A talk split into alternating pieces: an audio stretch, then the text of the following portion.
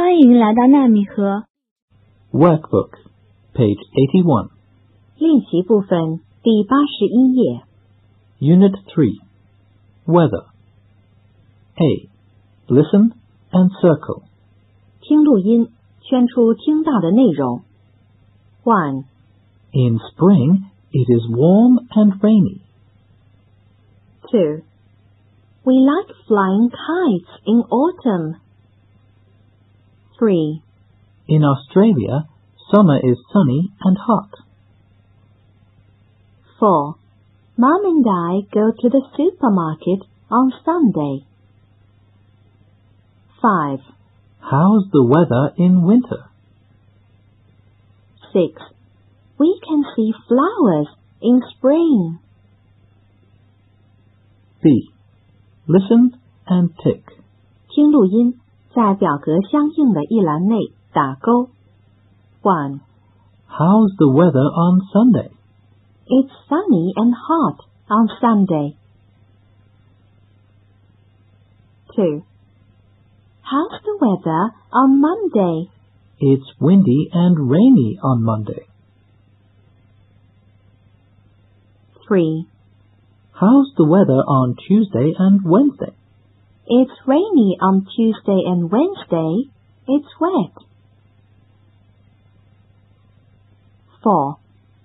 How's the weather today? Today is Thursday. It's windy. 5. How's the weather on Friday and Saturday? It's hot and dry on Friday and Saturday.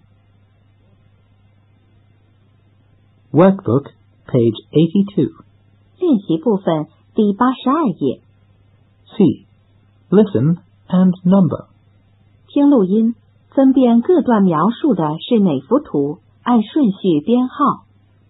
One, The rain comes down and I go up. I open my arms on rainy days. What am I? two. I am beautiful. I like bees and butterflies. I smell nice. I go to the flower shop. What am I? Three. It's windy in April. It's windy in October, too. I am a toy. I have a long tail. I like the wind. I can fly. What am I? Four. I see my friends in July and August. It's hot and wet. They are swimming and collecting my shells. What am I? Five. It's a hot summer day. It's rainy. We can see some birds. We can hear them. They are singing. What are we? Six. It's cold in November and December.